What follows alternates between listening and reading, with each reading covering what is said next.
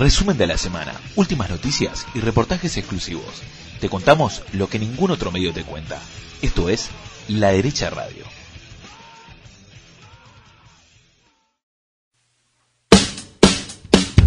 Buenos días, buenas tardes, buenas noches. Estamos en un nuevo programa de La Derecha Radio, el programa que hacemos junto a Juan Dou. ¿Cómo estás, Juan?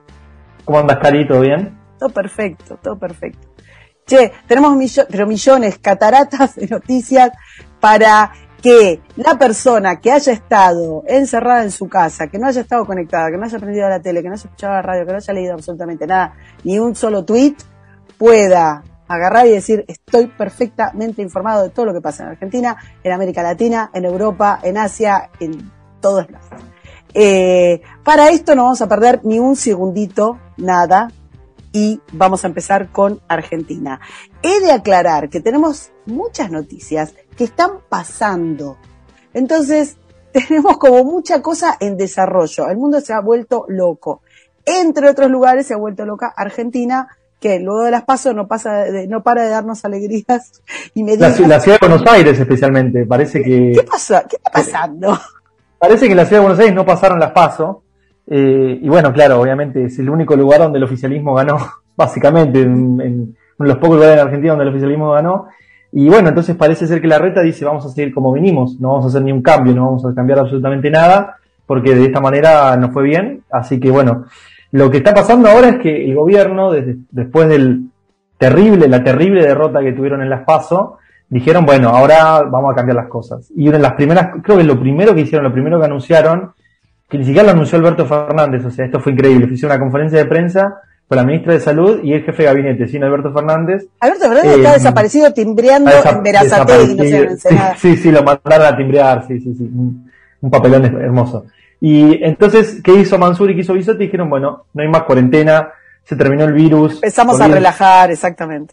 No hay que usar más barbijo ni siquiera, boliches abiertos, cancha de fútbol abierto, fútbol para todos todo lo que necesitaban. Volvió la alegría, volvió la alegría. Volvió la alegría, volvió el asado, todo lo que, todo lo que Alberto Fernández se había hecho como este, esta europización de decir, bueno, hay que tener que cuidarse del virus, todo eso, bueno, vino Mansur y dijo, ya está, nos hace más esto. Pero, bueno, la reta, en realidad la reta ni habló, el que lo mandó al frente fue a Fernán Quiroz, su secretario de salud. Y el hombre que abraza a los hijos con una sábana. Y el hombre que dijo que, que comen otra mesa en su casa para no contagiar a los decir, Podemos decirle el hombre que le teme a los, el hombre que le temía a los niños. ¿Qué te parece? que le teme a sus propios hijos, sí, exactamente. Bueno, él dijo que Ciudad no va a acompañar estas, esta apertura o flexibilización del gobierno nacional y va a seguir el tema del barbijo obligatorio, va a seguir el tema de los lugares bailables cerrados, los restaurantes con aforo del 50%. Tema fundamental, Juan, que no se está, que no se está haciendo y que es una demanda de las agrupaciones de padres que se pusieron eh, el, cuidado de sus hijos al hombro porque el Estado no lo estaba haciendo, es que siguen exigiéndole a niños de primaria, de secundaria, de jardín, con cero posibilidades, o sea, cero riesgo, cero riesgo, les exigen que estén con esos trapos de miércoles en la boca a chiquititos durante ocho, horas, siete horas, exactamente. Eso es criminal y no se está modificando. Y eso es el gobierno de la ciudad que está sosteniendo esto. O sea, a ver, en todo el país no, no sacaron los barbijos, pero el gobierno, si puede tomar decisiones autonómicas para un lado, puede tomarlas para el otro. Y bueno, la, Corte Suprema, la, Corte Suprema, de hecho, falló sobre este tema y dijo que la reta puede hacer lo que quiere en cuanto a lo que es, eh, el cuidado sanitario en, en, los establecimientos educativos y la reta no cambió nada. O sea, lo único que hizo fue poner clases presenciales Encima en un principio en medio turno, después turno completo. Y además le, tenían la mitad de las clases a los chicos y con protocolos ridículos, con lo cual, si uno estuvo, lo, digo como madre porque me ha pasado, si uno estuvo en contacto con no sé quién, aíslan su burbuja y ya está, es muy difícil que los chicos hayan podido tener un día completo de clases, porque siempre hay una burbuja, siempre hay uno, siempre hay un profesor, es imposible. Pero en ese marco, los niños que no tienen riesgo siguen con los barbijos durante horas y horas. Che. Bueno, y después, y después, perdón, y con esto te cierro. la dicotomía que a mí me, más me impresiona es la reta dejando todo cerrado y Kichilov, que había puesto la cuarentena más brutal que se te puede imaginar, A la, el otro día, a la derecha de la reta. A, la derecha de la reta, el otro día dijo que, que, que los boliches abrían a, toda hora, que bueno, lo, único, lo único que pidió, y esto igual la reta también lo va a pedir cuando abra todo, es tener que mostrar el certificado de vacunación eh, para poder ir a la cancha, para poder, poder ir a un boliche, para poder ir al cine, cosa que igual en este país no sé qué tanto van a poder implementar, porque este país no es Australia, o sea, Acá, no, aparte tenés un problema y es que un montón de gente recogió la piola y dijo yo no me voy a vacunar con Sputnik porque eso no lo estamos comentando. La, la vacuna más, este, más implementada por una cuestión geopolítica de la señorita que escribía Diana Anatoli fue la Sputnik, la rusa.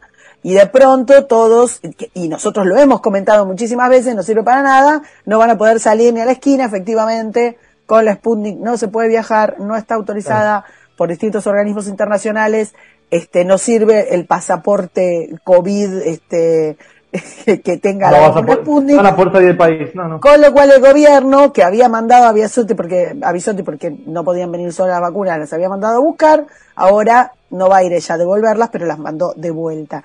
Y de pronto compraron 20 millones de dosis de Pfizer y de Moderna, o sea que se podía hacer, o sea, no para de ser delincuentes. Con esto, además, se supone que van a, tener el favor de la gente. ¿Cómo van a recuperar un voto con esto?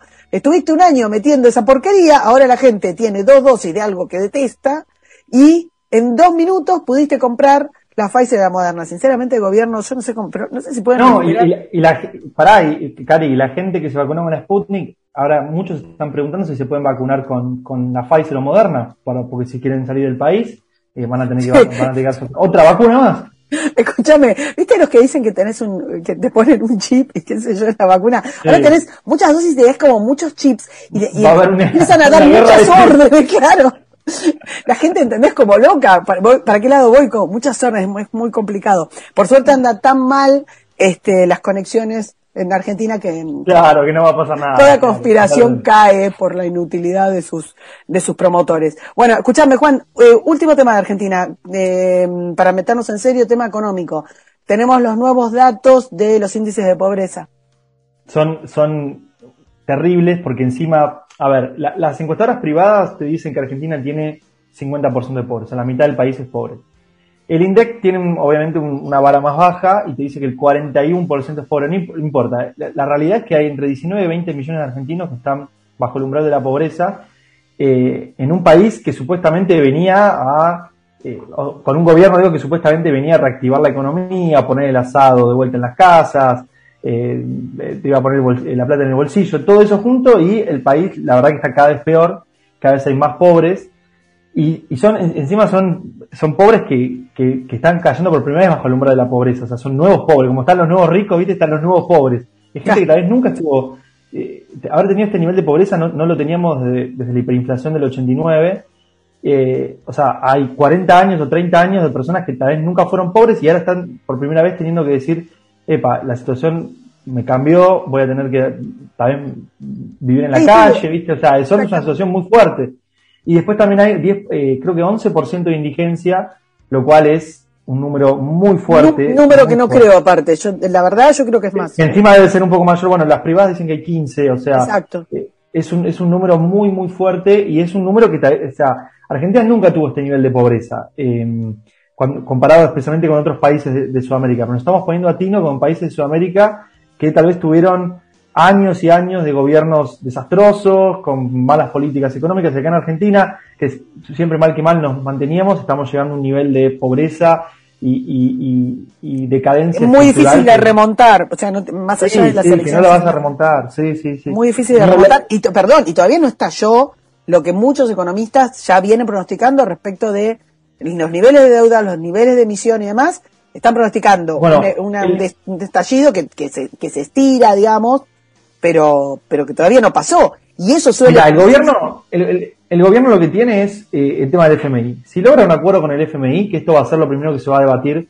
con el nuevo Congreso después de las elecciones, es el, acuerdo con el FMI. Si el gobierno hace un acuerdo con el FMI, yo no creo que, que esa premonición de que todo va a estallar, lo cual vos ves cualquier indicador hoy en día, decís si esto va a estallar, eh, pero si hay un acuerdo con el FMI no va a estallar porque justamente el acuerdo con el FMI te pone la, la, la plata suficiente para que el sistema funcione y no, y no explote.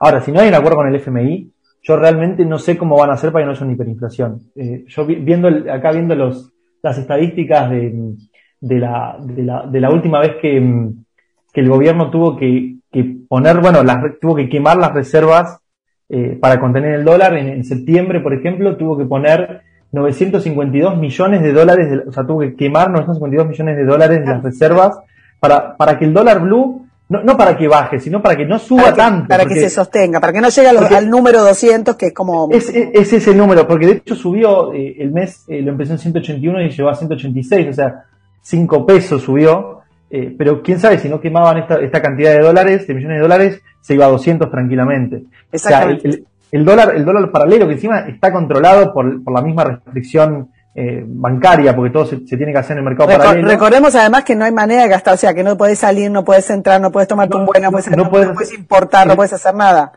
No puedes hacer nada con el dólar, lo único que puedes hacer es eh, eh, transaccionarlo en el mercado paralelo y de esta y, incluso así el dólar sigue subiendo y el, y el Banco Central tiene que poner millones y millones de dólares para tratar de que no llegue a este número mágico que parece que el primer número mágico era 100 y eso ya lo pasamos hace rato.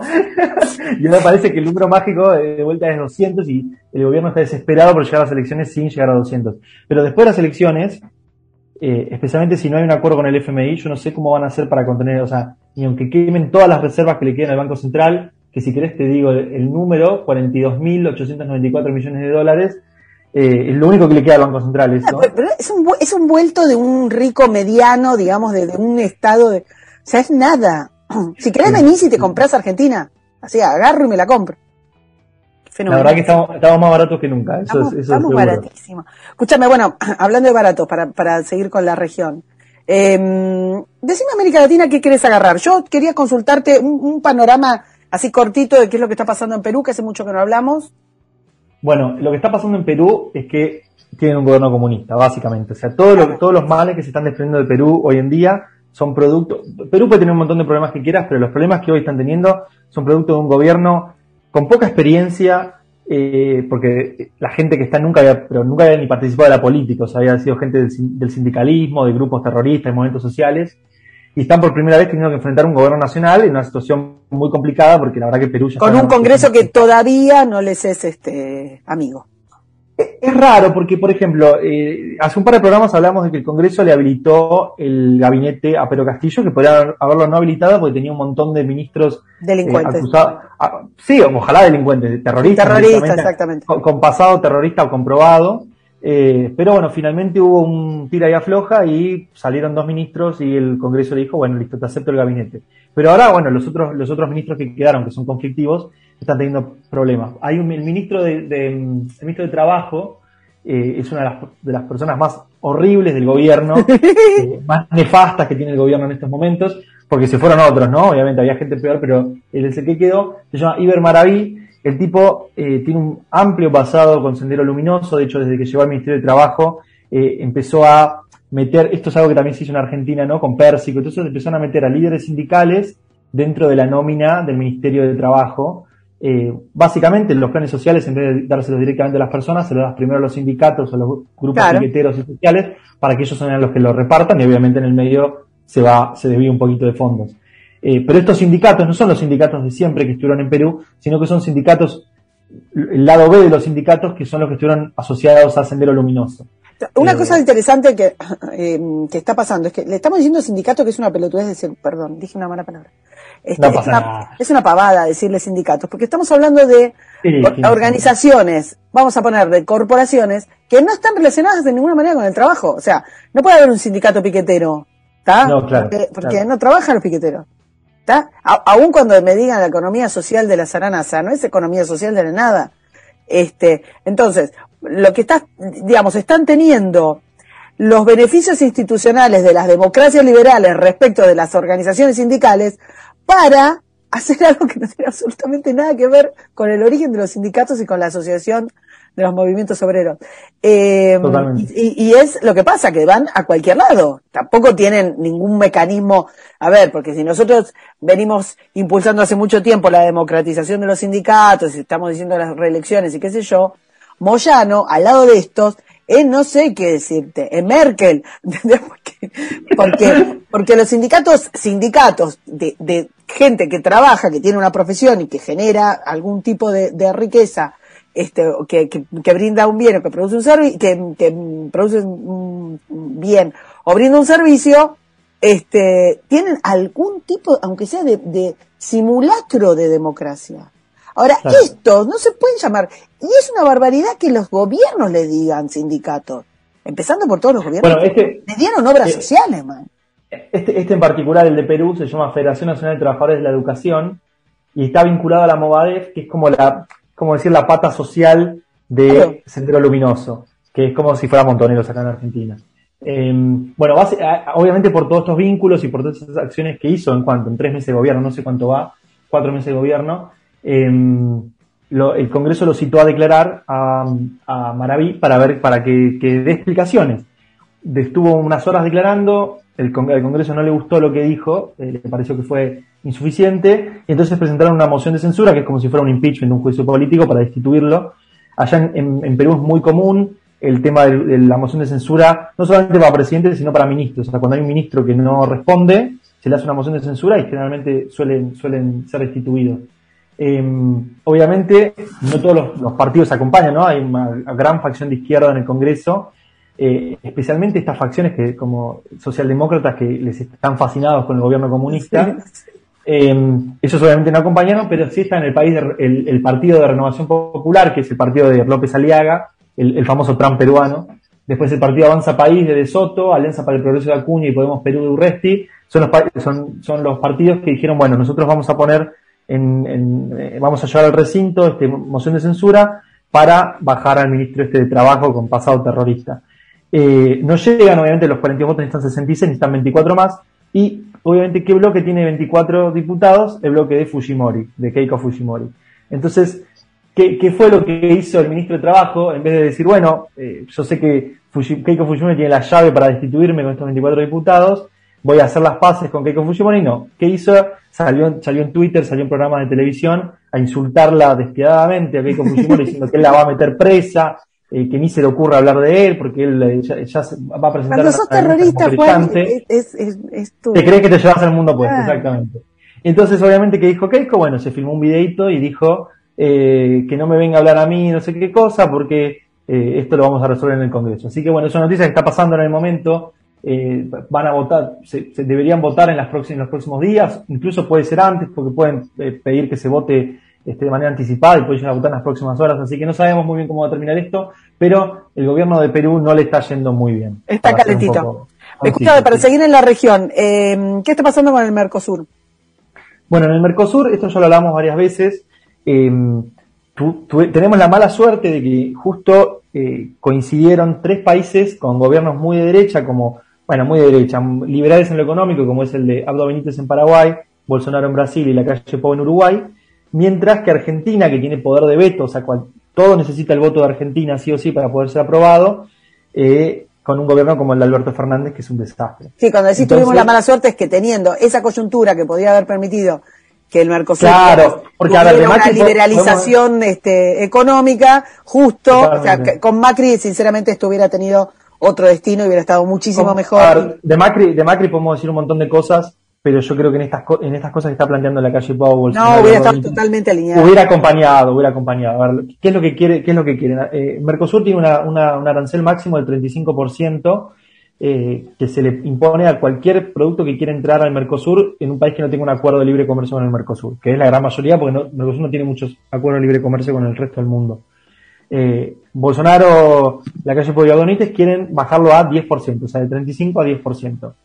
Eh, Alberto Fernández le dice que no, que Alberto Fernández solamente él hizo una contrapropuesta diciendo que la quiero, quiero solamente un, muy reducido número de productos, que no sé, son dos marcas de auto y una marca de botella de agua, no sé, muy poquito, una, de una lista que es miserable, eh, a los productos a los cuales sí le quiere bajar al 10% y el resto dejarlo en 35%. Obviamente, eh, los otros países no están de acuerdo con eso. Bolsonaro salió bastante fuerte eh, a decir que Argentina tiene que replantearse la situación porque si no Brasil y recordemos que recordemos que ya vienen de otras reuniones de Mercosur con muchas tensiones. Estuvieron muy picantes, sí. Este, hubo una reunión fantástica en la que eh, la calle Pou medio que dijo si, si, si, les gusta bien y si no también, y ahí cuando todavía Alberto este, existía de alguna manera dijo bueno si no les gusta el barco que se vayan del barco y se, que se pueden bajar bueno y, y la, la, la, calle Pou ah perdón la calle Pou agarró sí decime dale no es, es,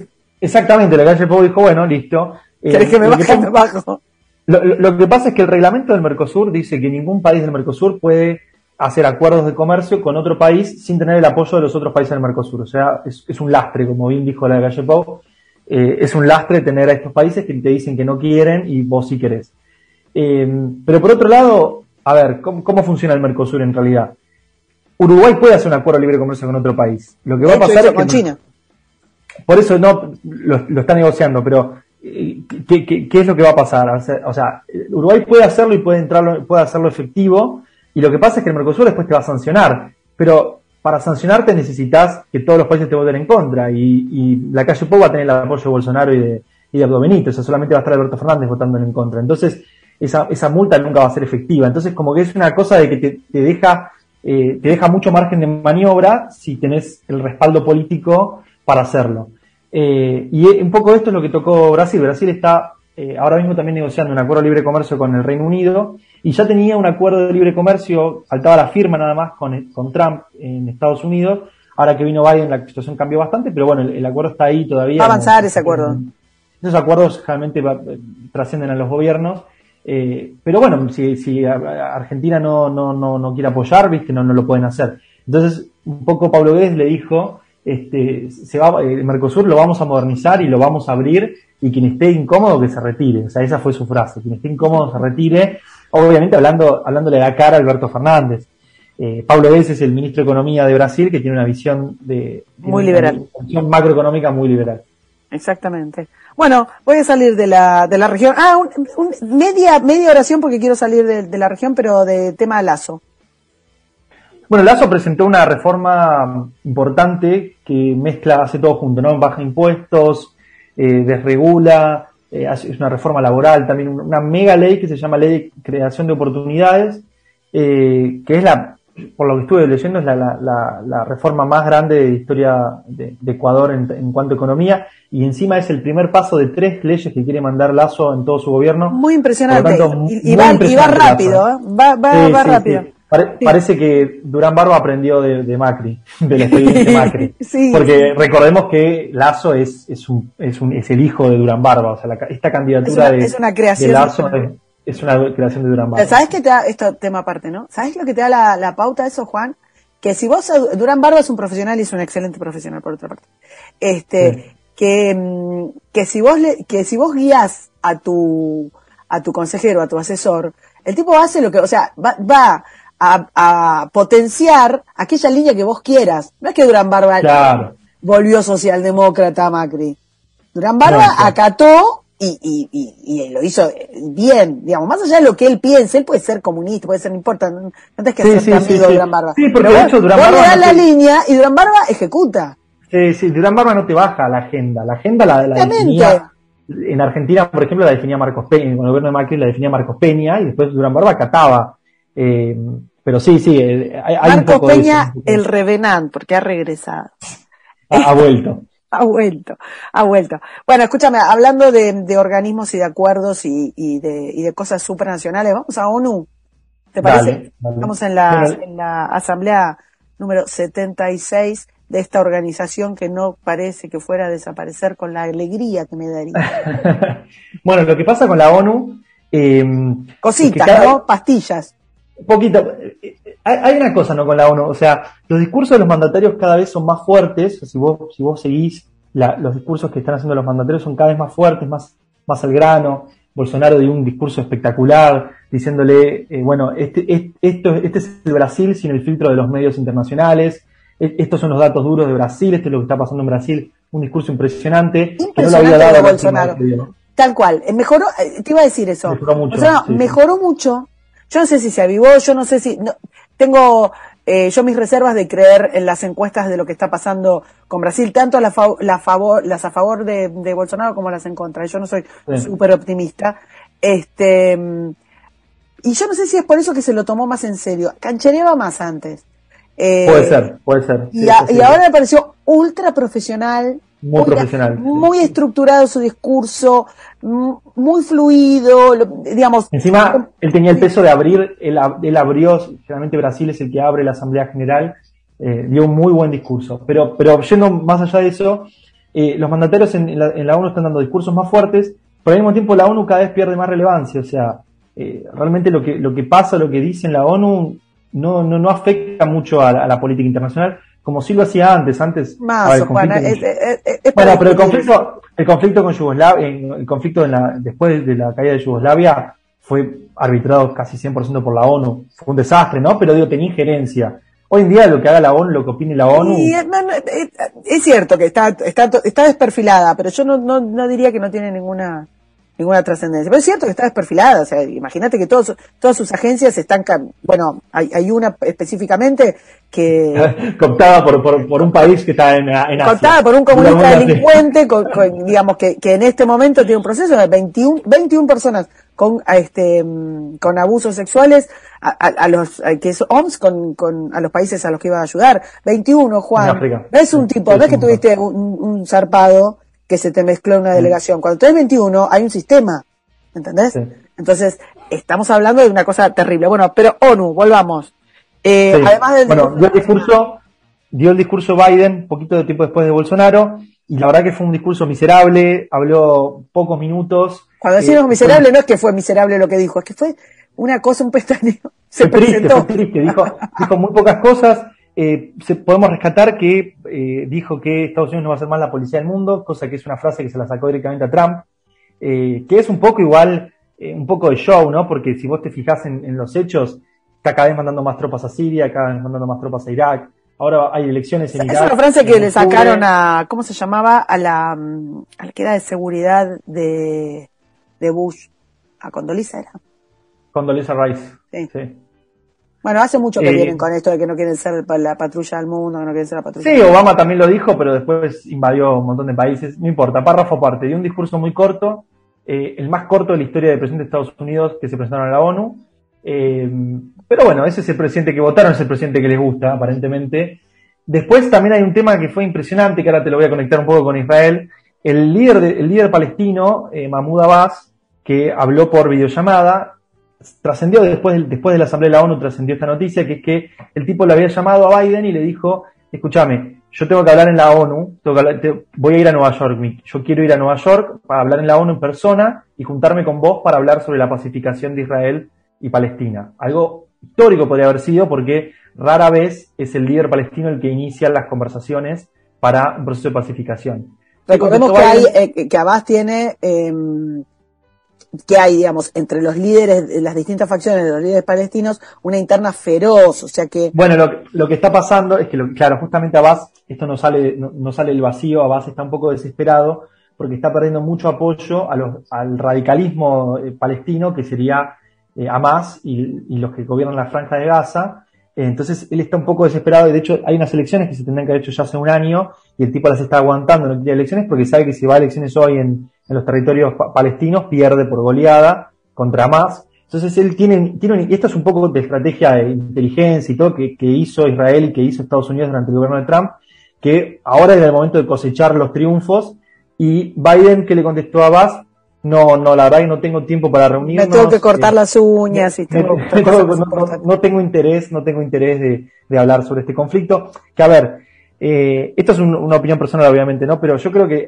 que Biden no es que no tiene interés en el conflicto, como dijo, como le dijeron a la prensa, sino que lo que pasa es que Biden sabe que del conflicto entre Israel y Palestina saca un rédito económico importantísimo. Hace, un, hace unos días el Congreso aprobó la venta por mil millones de dólares de misiles para, para reabastecer el, domo de hierro de Israel. Por lo tanto, a Biden, al aparato industrial militar de Estados Unidos, le sirve que Israel tenga que gastarse no sé cuántos misiles, porque después el que se los vende es Estados Unidos. Entonces no eh, está esa situación de que no, no tiene la intención de no sé si tengo la misma sí no sé si tengo la misma lectura que vos. Es cierto que em, es, de destacar que eh, la, inmensa mayoría del Partido Demócrata no quería aprobar este, el presupuesto para el, para el domo eh, hay, hay una tensión, lo cual te demuestra, y esto es raro porque nunca el Partido Demócrata fue tan abiertamente anti-israelí. Eh, mi, mi impresión, em, em, además de todo lo que está pasando, bueno, vos sos especialista de Estados Unidos, pero mi impresión es que, em, que no saben qué hacer, que, que, están sosteniendo todo en una nada, en una nada que después, le, digamos, le juega en contra pero pero que, lo, que pasa, el, les pasa, les pasa con la frontera les pasa con les pasa, con, todo ellos están tratando de redefinir están redefiniendo el Partido Demócrata está en pleno proceso de redefinir su agenda que es lo mismo que le pasó con Re cuando estuvo Reagan en el poder que dijeron bueno qué hacemos nos giramos a la más al liberalismo o seguimos con esto del estado de bienestar y la, la, la el, sí, debate ya no es estado Partido Demócrata no, no, obviamente yo te digo en los 80, eh, el debate interno resultó en Bill Clinton. O sea, el debate interno dio a Bill Clinton, que era un tipo 100% demócrata, progresista, todo lo que quieras, pero económicamente era mucho más liberal. No, pero era, como, claro, otra calidad. por eso. Por eso, por eso. Pero, pero, pero, pero antes de Clinton, eh, el Partido Demócrata no era así. Por eso te digo, fue como una, un debate interno que resultó en Bill Clinton. Hoy están teniendo un debate interno de vuelta, que es entre, entre el, el post-clintonismo, el post-Obama, y esta corriente muchísimo más de izquierda, que es pseudo-kirchnerista. Eh, el ocasio-cortesismo. Es el ocasio-cortesismo que está ganando, Bernie Sanders está ganando cada vez más poder, están teniendo como este debate interno en el medio de un gobierno que ni ellos esperaban que iban a tener. Entonces, eh, es una situación rara y se ve, ¿no? Eso digo, yo, la se ve mi impresión con, los temas, exacto, mi, impresión con el tema de los conflictos este, de Oriente Medio y demás, es que los tipos no saben qué hacer.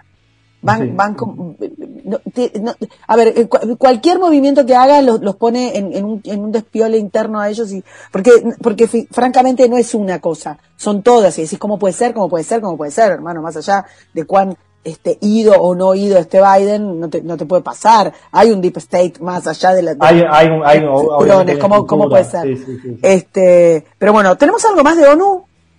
Em, no, bueno, eso, bueno, también habló eh, Alberto Fernández, que estaba en el medio de un conflicto importante dentro de su gobierno, que ya hemos mencionado en programas anteriores, y bueno, habló, obviamente habló por, por videollamada, eh, habló la calle Pau también muy bien, em, habló Lazo, donde presentó todo esto. No, fueron, fueron, fue una, fue un, como te dije, fueron discursos todos muy fuertes, fue una buena asamblea, pero yo tengo el presentimiento que cada vez trasciende menos, eh, o sea, son más fuertes los discursos, pero trascienden menos, lo cual es, destacable. Sí, es un, es un alegrón enorme. Ya que estamos con Estados Unidos, un par de cositas. Tema, tema económico de Estados Unidos, ley de infraestructura. Bueno, Estados Unidos está teniendo un, quilombo bárbaro ahora, eh, más allá de lo que ya mencionamos, eh, a lo interno, con las leyes que están, que está mandando Biden al Congreso, que son una peor que la otra. La última ley que mandó es una, sí, es, terrible. La última ley que mandó es esta ley, una mega ley de infraestructura y cuando digo mega ley me refiero a que tiene un montón de cosas que no tienen nada que ver con infraestructura. O sea, eh, tiene, tiene todo, una, todo un apartado sobre eh, que hay que gastar, creo que son dos, mil millones de dólares en plantar árboles. Eh, después tiene todo un, un, apartado donde dice que hay que poner una agencia de cursos de género eh, para, la, para los agentes de tránsito. O sea, tiene una, una cosa medio rara. Después, obviamente, tiene plata que mandan afuera, es infraestructura local, pero tiene apartados donde van a mandar plata a Siria, a, Irak, a, países de África, a China. Eh, esto, es una, una mezcla rara y tiene, qué sé yo, el 50% de, de, propuestas basadas en el, en el famoso Green New Deal, que es este, este, como agenda económica ecologista, que es más, fue, fue hecha más en el, en el espacio este, como decíamos recién, más de Ocasio Cortés, de Bernie Sanders, pero obviamente Biden dice, bueno, necesito, estos votos, pues cada vez tiene más votos en el Congreso este, este, grupo, y bueno, vamos a meter cosas de, esto, de este grupo. Entonces, aparte de tener un gasto público impresionante para meramente obra Recordemos que viene con el arrastre, o sea, están, están trayendo plata del futuro desde que empezaron a rescatar por este por el tema de las eh, de las medidas eh, anticovídicas, ¿no? Eh, bueno, tuvieron, ellos tuvieron rescates. Ellos tuvieron, lo llaman ley de estímulo, tuvieron tres leyes de estímulo económico durante la época de Trump. En realidad la, tercera la, aprobó Biden, pero bien empezó en la época de Trump. Las primeras dos fueron muy directas, fueron eh, subsidios a empresas y cheques personales a las personas. La segunda ya le empezaron a meter, Nancy Pelosi ya le había empezado a meter bastante basura, eh, y Trump había logrado sacar esta basura porque dijo, bueno, si en esa época tenía mayoría en el Senado, y dijo, si no, no pasa el Senado. Y la tercera ya no estaba más Trump y Biden le metió un montón de basura. Y ahora toda la basura que no metió en esa tercera ley de estímulo económico, ahora la quiere meter en esta, exactamente. Y lo que tienen ahí es un quilombo bárbaro porque el Senado está muy, muy peleado. O sea, son 50 senadores republicanos, 50 demócratas. Y las leyes básicamente las decide Kamala Harris, que es la vicepresidenta, tiene el voto de desempate. Pero en realidad, más que decirle a Kamala Harris, las está decidiendo un senador que se llama John Manchin, que es un senador de, de una zona del país muy, muy rural, muy, muy del campo, muy conservadora, que, o sea, Manchin es demócrata de pura casualidad, o sea, porque sus padres habían sido demócratas, pero su agenda es bastante, eh, bastante de derecha, bastante conservadora. Y entonces el tipo básicamente hoy está sentado sobre todas las leyes que pasaba ahí y él dice, si querés que te pase esta ley, me tenés que dar algo que me guste a mí. Y bueno, Manchin, eh, como te digo, es bastante conservador y pidió que se saquen muchas de estas cosas del Green New Deal. De hecho, hasta pidió que, que el banco, pidió que la Reserva Federal deje de hacer quantitative easing, o sea, dijo, voy a poner un artículo para cambiar la política monetaria. O sea, el tipo está como, está como ahí arriba, ¿no? O sea, está, es como el presidente del país. ¿eh? es mi momento. Es su momento de brillar. De hecho, muchos dicen, estos los periodistas de Estados Unidos que, que, que yo leo, es que si Joe en algún momento dimite y Kamala Harris es, es eh, elegida presidenta, eh, ella tiene que elegir un vice, ¿no? Ella tiene que elegir a dedo un vice que tiene que ser un diputado o un senador. Y muchos dicen que va a ser, que, que, la, que lo podría elegir a John Manchin, un poco para ganarse este voto más conservador que no estaba con el Partido Republicano y otro poco para sacarlo del Senado. de alguna manera se, está, se está avivando Kamala, ¿no? Viste que, no, está quedando tan pegada. Este... No, no, es una genia. Cuando, bueno, todo de Afganistán, eh, esto creo que lo mencionamos en un programa, que Biden quería salir a hablar con ella y ella le dijo, salimos solo, yo no, ahí no voy. Yo, ah, esta vez me tengo que cortar yo las uñas. Claro, tengo que cortar yo las uñas. Así que bueno, ese, ese, ese es el, el, el, gran conflicto que está teniendo Estados Unidos ahora. Eh, obviamente lo que tiene el Senado de Estados Unidos es que tiene como una ley que se llama filibuster, que hace que en realidad vos para poder presentar la ley, para que se vote, necesitas primero tener el apoyo de 60 senadores. O sea, no, no, no, no la pasás con el 51, con 51 senadores, sino que necesitas 60 para poder presentarla y después sí la votás con 51. Entonces, ese, eso es como se puso hace muchos años ya eso del filibuster y fue como una cosa de decir, bueno, cambie el gobierno que cambie, eh, pongamos un límite bastante, bastante alto para pasar nuevas leyes. Para que no nos llenen de pavada. Cosa de que no nos llenen, o sea, cambien los gobiernos, pero las leyes del país sigan siendo más o menos las mismas. Eh, por eso a Trump no pudo sacar el Obamacare, por ejemplo, porque necesitaba 60 votos y no los tenía en el Senado y bueno, no pudo sacar el Obamacare que, que había logrado poner Obama antes. Eh, eso es un, poco de, la, de, cómo funciona la democracia en Estados Unidos hace más de 100 años en ese sentido. Eh, y es un poco lo que está frenando el caos que quiere armar. Porque Joe Biden mandó muchas leyes al. al, ¿El nivel de inflación te parece que se va a disparar? Lo que pasa con el nivel de inflación es que. Espera, y antes de hablar de inflación, te quiero hablar del tema de la deuda. Ah. Porque lo que pasa es que esta ley de infraestructura eh, rompe el tope, el tope fiscal o el tope de, de, deuda que puede tomar Estados Unidos. El Congreso de Estados Unidos establece para cada presupuesto un tope de, de, toma de deuda. Eh, y la, ley de infraestructura rompe ese tope de deuda. Entonces necesita que el Congreso se lo vote. Obviamente este John Manchin dijo que no lo va a votar y otros demócratas dijeron que no lo van a votar. Y salió la secretaria del Tesoro, que es como la ministra de Economía de Estados Unidos, a decir que si no se aumenta este tope de, de, deuda, el país puede entrar en default, porque ellos el gasto público no lo van a bajar. Entonces, y de hecho ya no lo pueden bajar porque los, los pagos que tienen que hacer ya están en el presupuesto anterior. Entonces, como que si no le votan este, este tope de deuda, eh, el país entraría en default, no podría pagar sus deudas. O sea, una situación bastante complicada y en todo esto Biden le quiere meter un plan de infraestructura que es el aumento más grande de la historia del país en gasto público. Es lo más Alberto Fernández jamás ha existido. Es, muy, es todo muy kirchnerista, la verdad que es todo muy kirchnerista eh, lo que está pasando hoy en día en Estados Unidos. Y, y, es un poco lo que le pasa ¿no? a Alberto Fernández, tengo al frente de todo, ¿no? que es un grupo tal vez de pseudo moderados, de centro izquierda, por ejemplo, con gente chavista. O sea, esa conjunción siempre te hace perder a los moderados. Siempre los radicales son los que. De manera, claro, tal cual. A ver, donde hay killers, ganan los killers. Hay que aceptarlo. Siempre, siempre, siempre, Bueno, y nos faltó hablar de, nos faltó hablar de Alemania, me parece, ¿no? Espera, espera, una, una pavada más. Comentame este, este, escándalo de Scheller, ¿qué es? Ah, bueno. Cortísimo. Una nota que, bueno, para los que quieren entrarse más en el tema, pueden leerla en una nota muy interesante que publicamos en el diario respecto a esto, que no muchos medios en Estados Unidos lo están mencionando porque obviamente hay un blindaje mediático fuerte, pero ya salieron, viste, el New York Post, hay medios bastante importantes hablaron del tema, pero la, gran explosión mediática no estuvo.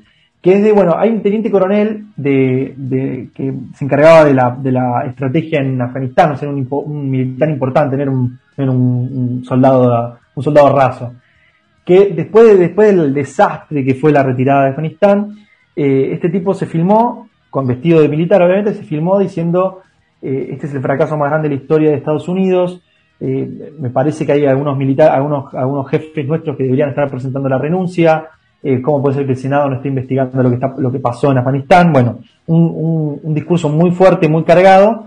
Y él al final del discurso dijo, no se preocupen porque yo después de mandar este video voy a renunciar, no quiero estar más vinculado, o sea, no es que, no es que él lo dijo de un punto de vista, bueno, yo voy a seguir estando militar.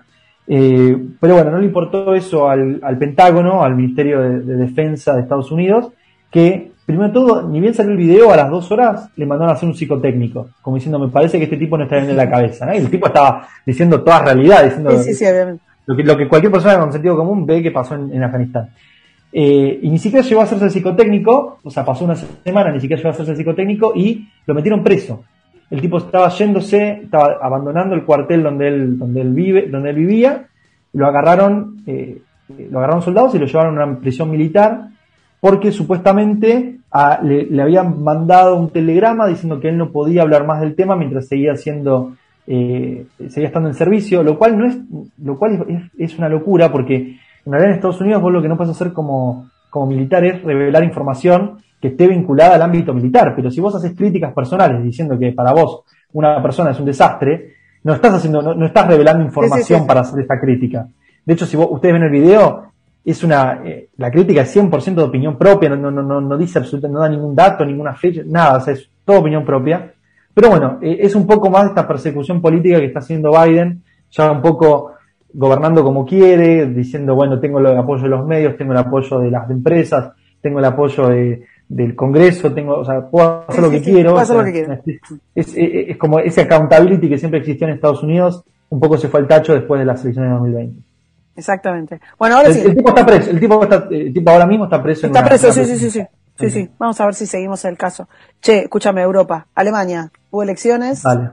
En bueno, Alemania tuvo elecciones. las elecciones, finito los acuerdos. Va a estar, va eh, bueno, lo que pasaba en Alemania es que fue la gran retirada de Merkel. Merkel estuvo 16 años al frente del poder, ella siempre fue como la que sostuvo eh, los grandes. Alemania siempre tuvo, o sea, Alemania es un país muy conflictivo ya de por sí, eh, es un país que nunca tuvo una identidad nacional muy marcada, siempre fue como más artificial, siempre fue bueno, ahora yo soy presidente, yo vengo a poner la... Estamos hablando de los últimos tiempos, ¿no? Claro. Por eso te digo, no, no, por eso te digo, estoy hablando de los últimos tiempos, siempre es eh, el, gobernante de turno llega y dice, bueno, ahora la identidad alemana es esta, bueno, pasó con Hitler, ya sabemos, pasó con Kohl, pasó con Adenauer, pasó con todos los presidentes, eh, cancilleres que tuvo que tuvo Alemania, y Merkel un poco fue como, bueno, la identidad alemana es eh, globalismo, europeísmo, no existe una identidad alemana, en realidad existe una identidad europea y Alemania es un país más dentro de esa identidad europea. fue, fue el actor principal, digamos, del, que configuró lo que es la Unión Europea ahora, ¿no? Entre, entre 100%, Merkel Y, los, y los gobernantes eh, franceses delinearon lo que pasaba, lo demás la miraban de afuera. Gran, gran, parte de lo que fue, de la, por lo menos la primera este, pulsión del Brexit tiene que ver con eso. Pero, bueno, pero la salida, la salida de Merkel un poco marcó como, bueno, y ahora, o sea, históricamente Alemania fue un país donde, bueno, el canciller nos dice que, cuál es nuestra identidad cultural, cuál es nuestra identidad de la sociedad, cuál es nuestra economía, bueno, ¿quién va a ser el canciller ahora que nos va a decir qué tenemos que hacer? Porque tiene como esa, esa mentalidad tienen los alemanes. Y obviamente la salida de Merkel sin un sucesor claro, ni siquiera, la, ni siquiera la oposición tiene un sucesor claro, porque eh, ahora voy a hablar un poco más de los, de los que pueden llegar a, suceder la Merkel, eh, pero hay como mucho quilombo también en la izquierda. Entonces Merkel dio un paso al costado, dijo que ya se había terminado su vida política, se iba a jubilar, y el que dejó como sucesor es un pibe llamado Armin Laschet, que es, un, es muy mal político, no lo quiere nadie. De hecho, eh, tuvieron elecciones internas donde el tipo ni siquiera las ganó. No, pero pésimo, pésimo. Igual lo pusieron a dedo, dijeron, bueno, no importa, pero las elecciones internas, pero él va a ser el En realidad primero tenía otra, otra sucesora que tampoco dio la talla. Bueno, tenía, una sucesora que parece que se peleó un poco con el Deep State, con, los, con los grandes, este, con, los grandes líderes del partido conservador este, el CDU, y bueno, la, bajaron. Em, pero bueno, vamos, vamos al punto. La elección estuvo muy partida, ningún partido tuvo una, clara victoria.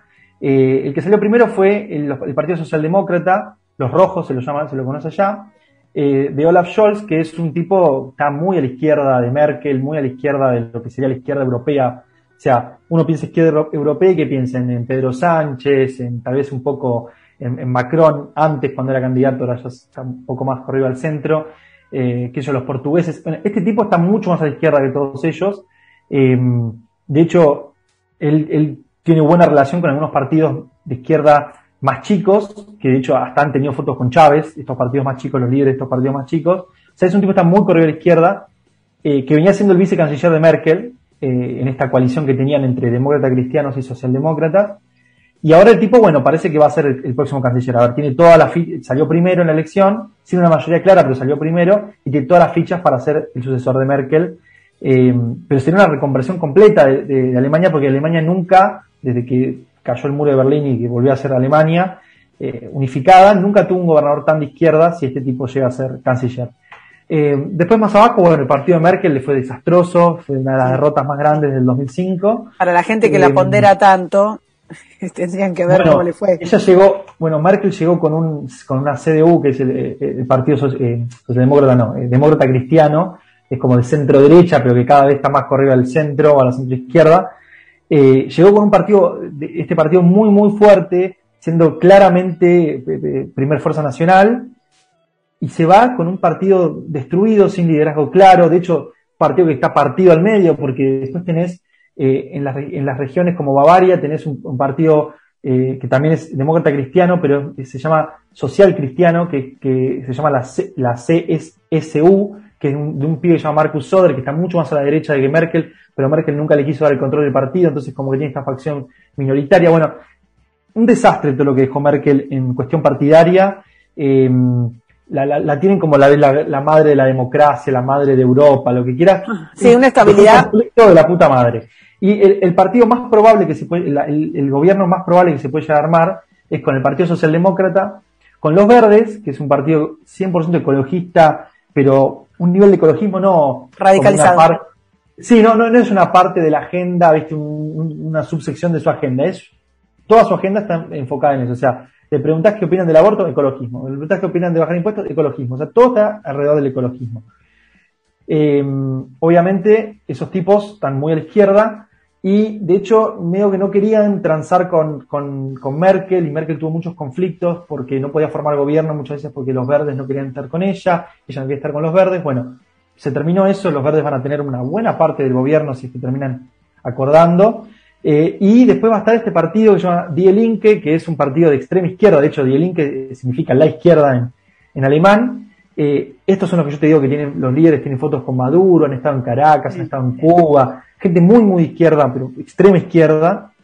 Y estos tipos son, eh, o sea, podemos ver un poco eh, cómo va a ser el gobierno que va a venir en Alemania si estos tres partidos se unen, que es el gobierno de Berlín. El gobierno de Berlín tiene a los socialdemócratas, a los verdes, a la izquierda, todos unidos en un gobierno que es un desastre, que ya podemos dedicarle un programa entero a hablar de los problemas que tiene Berlín, con la crisis de vivienda, con la crisis económica, impuestos impagables, y todo un sistema hecho encima para, para, para el turismo Berlín, eh, y, para, y, para, los empresarios extranjeros que quieren vivir en Berlín y, no tienen y, los mismos berlineses están quedándose en la calle porque no tienen casas. O sea, es muy fuerte la situación que está viendo Berlín y, o sea, esto es de la locura que vos decís, ¿cómo puede ser que un gobierno que está yendo tan mal tenga apoyo ahora a nivel nacional? Porque ese mismo gobierno podría pasar ahora a gobernar toda Alemania.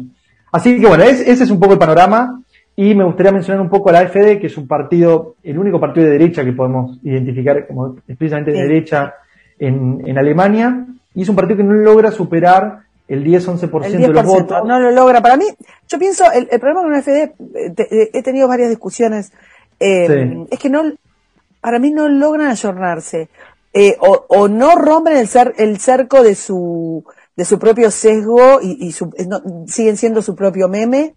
Eh, o, o de alguna manera deberían modificar, digamos, la, el carisma de sus líderes, pero eh, llevan demasiado tiempo fracasando en, en, espacios donde en, en, otros lugares de Europa hay una derecha eh, liberal que va creciendo y ellos están y ellos ahí, no pueden. no hay- no bueno, ellos, eh, ellos tenían, ellos tenían un líder que se llama Alexander Gauland, que es un economista, que a mí me gusta comparar mucho con López Murphy, porque eh, vos lo, lo escuchás hablar a este, a este Gauland y dice las mismas cosas que dice López Murphy acá en Argentina, eh, lo cual es impresionante, ¿no? Porque Alemania está años luz de Argentina, Sí, sí, pero dice sí, las mismas cosas. Eh, y el tipo logró pasar del partido de 1 o 2% a 10%, lo cual fue una explosión. Uh, ahora estos van a Sí, era que se venía el crecimiento y ahí quedó. de venía el crecimiento y hace tres elecciones que están en 10, 10 11%, 10, 11% y no pueden subir. Lo que sí suben, y esto es destacable, que es que aunque se mantienen en 10% nacional, están subiendo un montón en lo que es, en lo que es la vieja Ale- Alemania del Este. Eh, Berlín, Sajonia, Turingia, eso- esos estados de la vieja Alemania del Este, que son las personas que vivieron el comunismo, La- los que la padecieron. vivieron la extrema izquierda, lo que más la padecieron, hoy en día están votando a partidos de derecha. Claro. Escúchame, bueno, eh, dos temas más de Europa. Uno es que en realidad eh, mm, podemos comentarlo, digamos, respecto de, de España, pero no es España solamente, que es la crisis energética y el costo de la energía en Europa.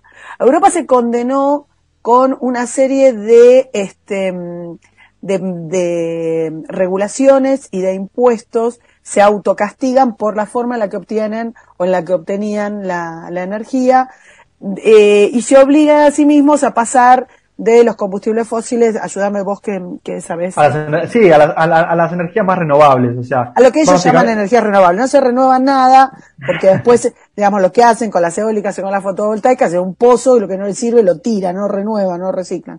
Pero bueno, No, y lo que tiene, pará, y lo que tiene eso que está bueno decir es que todas estas energías renovables, especialmente la eólica, es muy estacional, o sea, ellos tienen, cuando hay viento tienen energía, cuando no hay viento no tienen energía, entonces si les agarra una época de bajo viento, ¿qué tienen que hacer? Tienen que importar energía. Y, y la energía que importan es energía hecha con carbón o hecha con, Bueno, con quema de claro, es, fósiles. es realmente muy complejo. Vamos a ver si tenemos, si hacemos una entrevista más en profundidad para, para no estar contando nosotros, digamos, tan por arriba, porque es un Dale. tema ultra complejo y es un tema que muestra cómo funciona el plan, eh, volvemos a hacer este comillita con los dedos, el plan ecologista respecto de esto que ellos llaman sostenible, sustentable.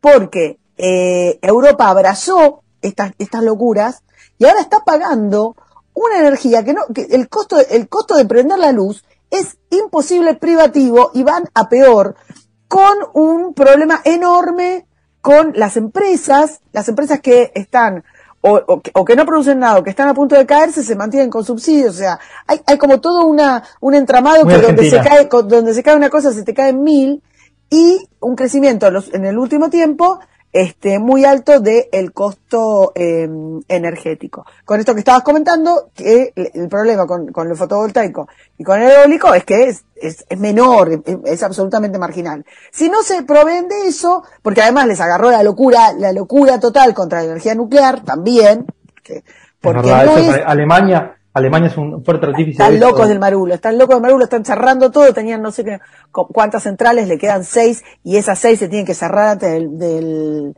este, viene. 22, o sea, una locura. Este, y entonces, por, por eso cuando, cuando vemos el discurso eh, 2030, el discurso verde, y pensamos que no tiene efecto, que son unos loquitos, bueno, no, no, mira lo que está pasando en Europa, entonces, ¿qué, digamos, qué les queda? La, la, el gas. Ahora ellos no producen gas, entonces el gas les viene o de Rusia, que está mirando y viendo cuánto les da, cuánto no. Cagándose de risa. Putin se está cagando de risa. en color, Sí. en color. Proveyéndose, viendo, manejando, haciendo geopolítica. Está muy bien que así sea, digamos, es lo que, es lo Obvio. que se hace. Y este les venía también del Magreb. Ahora, ¿qué pasa? Está en riesgo, esto es una noticia que está pasando ahora, está en riesgo eh, el suministro de gas del Magreb para España. España está jodidísimo. España tuvo, creo que seis Sí. o siete incrementos. Cari, importante, importante aclarar que ese es el último gasoducto que le queda, el, último ingreso de gas que le quedaba, porque el de Rusia le pa- parece que le, le van a bajar la, o ya se la bajaron, y le quedaba el de Magreb nada más. A Bueno. España, hablando de España particularmente. Ahora, ¿qué pasa? Eh, hay un tema geopolítico que viene, que, que viene campeando España este, desde principios de este año y son este, el, el tema Marruecos y sus tensiones con Argelia. Bueno, esto hace, el, creo que es el 31 de octubre, termina el, el contrato este, para que el gas de Argelia llegue a España a través de eh, Marruecos. Porque importante aclarar que Marruecos y Argelia son dos países en el norte de África que están peleados a muerte, se detestan, se detestan encima. Los dos tienen como su propia Cataluña, ¿viste? Que es el Sahara Occidental. Claro, hablamos alguna vez de eso. Esto hablamos en una edición, este, este, territorio es mío, Argelia dice no, ellos son independientes, bueno, están en, han tenido guerras, ah, de hecho ahora tienen los dos la, frontera militarizada. Y bueno, obviamente Argelia produce gas, los caños pasan por Marruecos, llegan hasta España, y España ahí está un poco como diciendo, bueno, por favor no se peleen porque me quedo, Rusia me cerró, yo cerré mis plantas, me quedo sin, me quedo sin electricidad. a comprar velas. Bueno. A comprar eh, velas. Todo este tema, que es un tema que está pasando ahora en España, es el tema político, económico de España, uno de los más importantes, si no el más importante, que es la crisis este, energética y cómo van a calentarse en el invierno y demás, acaba de estallar porque Argelia anunció que va a cerrar el gasoducto de Magreb el próximo 31 de octubre. Así que, bueno, a amacarse con, con el, la energía española, este, que está complicadito. Último tema que, que no lo vamos a tratar ahora, vamos solamente a perfilar lo que es Francia eh, y las eventuales próximas elecciones en Francia. Eh, ¿Querés contar más o menos cuál es el panorama general y después hablamos de este de este nuevo actor? Lo, que pasa, lo que pasa en Francia con las elecciones de Francia siempre, siempre pasa lo mismo. Son un montón de candidatos de todas las corrientes ideológicas que te puedas imaginar. Tenés, tenés la derecha, la centro derecha, el centro, el centro izquierda y la izquierda. Todas estas fuerzas que acabo de mencionar están todas representadas en distintos candidatos. Y siempre les pasa lo mismo. Ninguno pasa el 25, 25 puntos en elecciones generales. Y después obviamente van a balotage. Y en balotage, ¿qué pasa siempre? Bueno, el, candidato, o sea, siempre llega un candidato de derecha y un candidato que dice yo soy todo lo que no es este otro candidato y gana el que dice que no, obviamente el que agarra más, más apoyo. Esto se vio explícitamente, se vio en la última elección donde Macron le ganó a Le Pen. Eh, los dos llevan a balotage. Le Pen dijo, bueno, yo me, no, voy a, no voy a ceder ni un punto de mi agenda, voy a seguir como, como partido de derecha y no voy a hacer nada. Y Macron la agarró desde, desde los votos de los republicanos, que es un partido de centro derecha en Francia hasta la extrema izquierda, le agarró todos esos votos y obviamente la vapuleó como por 60, 70 puntos. Arrasó. Eh, pero bueno, desde que ganó Macron, su, su imagen está por el piso de los presidentes menos queridos de, Francia. De hecho, él tuvo que cambiar, tuvo que hacer un giro de 180 grados a su, a su agenda política. Se tuvo que poner en contra de los inmigrantes musulmanes o refugiados musulmanes que él tanto había adorado y ahora está haciendo una campaña en contra del terror como, como Bush en el año 2000. Eh, pero bueno, es, e, ese es el panorama de Macron y Macron dice, está convencido que quiere una reelección y Le Pen también quiere ir a elección. O sea, lo más probable es que se repita el mismo, lo mismo del 2017 donde va a ir Macron contra Le Pen y Macron le va, por más que sea uno de los, de los políticos con peor imagen de todo, no, no de Francia, de toda Europa y de todo el mundo, increíblemente el tipo puede llegar a reelegir en Francia por esto, porque la gente dice, bueno, ¿cuánto voto tiene eh, Le Pen? 30, 30 puntos como Bueno, pero Francia es un lugar 70 puntos van para Macron. Claro, a, diferencia de Alemania, Francia es un lugar donde hay mucho candidato de derecha, centro derecha, extrema derecha y demás. Hay un nuevo actor, el tipo está como, es un outsider y está perfilándose, está todo el mundo hablando de él, se llama Eric Seymour, es un periodista, un tipo que tiene programas de radio y demás, eh, intelectual. Eh, muy académico, muy, muy académico. Que Em, bueno, nada, le están diciendo, tiene una postura muy, muy fuerte contra la inmigración islámica y está entre los más este, detestados en las encuestas. Le da, o sea, eh, la, figura más rechazada, el 60%.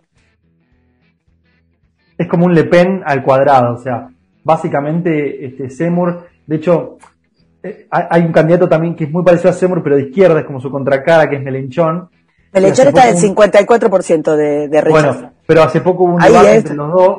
Eh, hace poco hubo un debate entre los dos que es muy interesante para los que lo quieran ver. Búsquenlo con subtitulado en inglés o en español si lo encuentran. Eh, muy, muy interesante entre Melenchón y este Seymour, que son total, visiones totalmente opuestas, o sea, extrema izquierda contra extrema derecha.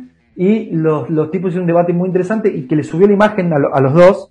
La imagen, no imagen positiva, imagen, le dio más fama, entonces empezaron a aparecer en las encuestas y los empezaron a, a, sondear a los dos. Melenchón ya ha sido candidato, obviamente, pero Seymour no, y de hecho Seymour, esto me lo comentaste vos, ni siquiera dijo que quiere ser candidato todavía. Seymour no es candidato. Claro, no es candidato. Hoy, hoy no es candidato. Sí. Y, las encuestas lo están, lo, están sondeando. Lo están empujando, lo están, lo están sondeando. Sí, sí, de hecho, de hecho, hay, tiene un problema ahí Le Pen, este, la, eterna rezagada, porque eh, de alguna manera la está corriendo por derecha con su caballito de batalla, que siempre fue la inmigración. Yo no sé muy bien, por eso decimos que vamos a hablar en algún momento de este Semur, este, cuando lo tengamos como un poco más claro, porque yo no sé si es un conservador proteccionista del estilo Le Pen, que, digamos que no tiene digamos ninguna este, nada para aportar a mi juicio, eh, o estamos hablando de alguna cosa con, un corte más, más liberal eh, económicamente hablando. Pero una encuesta, dale, dale, dale.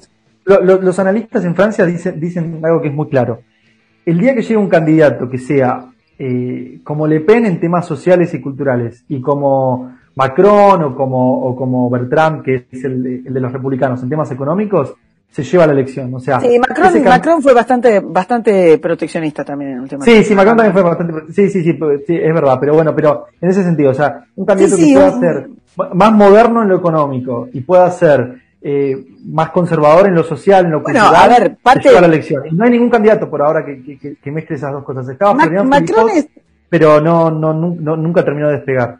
Eh, bueno, Filipot, eh, te, decía de los, de los detestados, viene primero Seymour, después Filipot, está con el ah, mira. después Medellón con el, con el 54 y finalmente Le Pen con el 52. Eh, pero te decía, eh, como tiene eh, Macron esta cosa que, que, es este, que es el que lo armas, es como un pinipón. ¿cuánto de derecha querés? Le vas poniendo de lo que vos claro, lo que necesitas. Hacer la receta, batís y el tipo sale. Entonces te puede salir cualquier cosa de derecha, izquierda, conservadora. Así que e, es, parte de lo que está haciendo, ¿eh? es parte de lo que viene haciendo también que tuvieron toda eh, una serie de atentados y demás, pero se viene eh, poniendo en una postura respecto de la inmigración que ni hubiera soñado dos años atrás. No, claro, no, campaña, exactamente. Exactamente. Bueno, te digo una encuesta del 1 de octubre, o sea, recién calentita, de, de Francia. Tienen a Macron con el 24%, a Marine Le Pen la tienen con el 20%, a Bertrand lo tienen con el 15, de derecha también. Después tienen, sí, después tienen a Melellón con 8, este, tienen al ecologista con 7 y a Anne Hidalgo, que es la, socialista, la, izquierda, con 6. Y Hacemos lo tienen con 10. O sea, lo tienen bastante alto. Tal cual. Bastante alto. Tal cual. Y el tipo no es candidato. Atenti, porque todos estos son candidatos. El tipo no es candidato. Con lo cual, ¿qué decirte?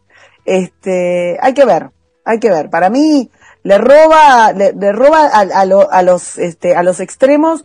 Vamos a ver cuáles son sus propuestas y vamos a tratar de hacer un perfil, este, en los próximos días. Bueno, man, no dejamos creo que casi nada. ¡Ah, no, pará! ¡Cerremos!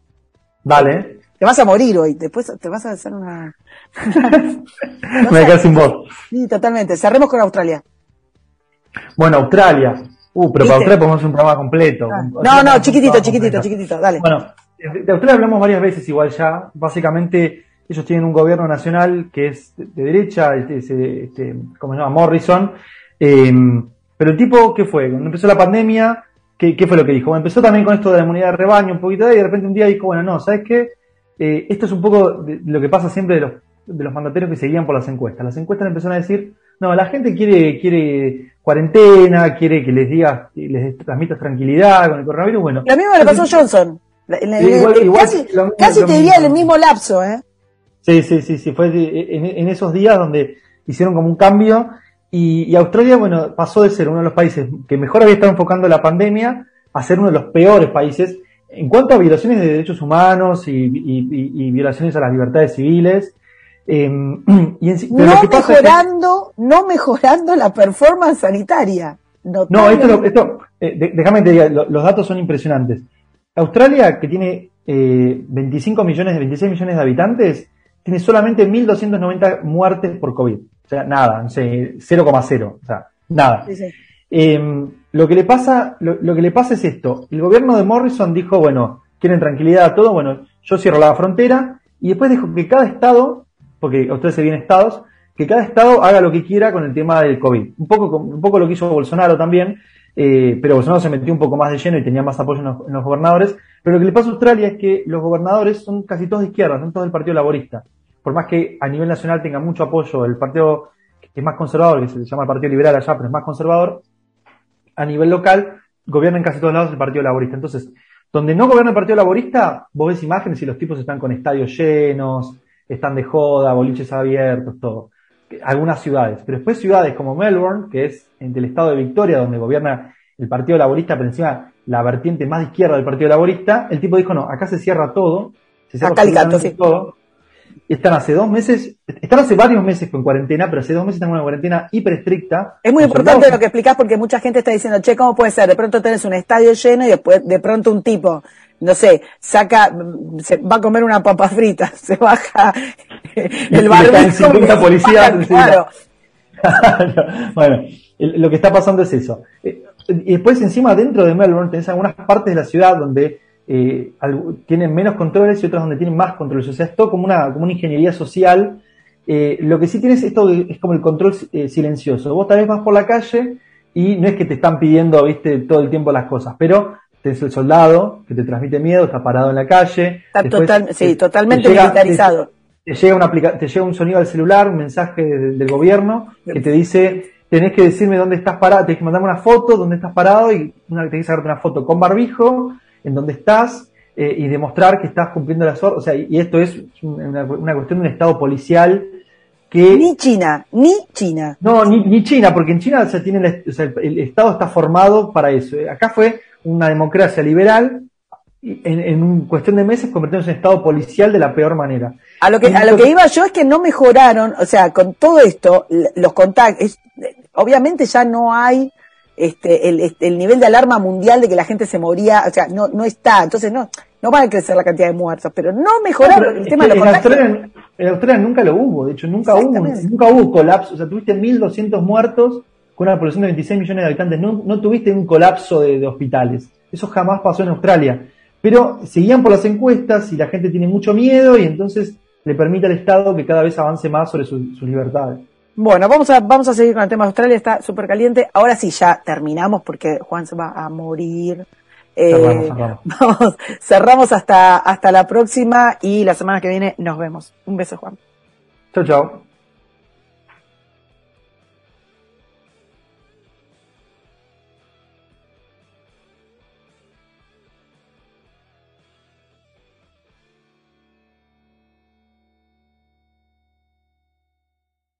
Resumen de la semana, últimas noticias y reportajes exclusivos. Te contamos lo que ningún otro medio te cuenta. Esto es La Derecha Radio.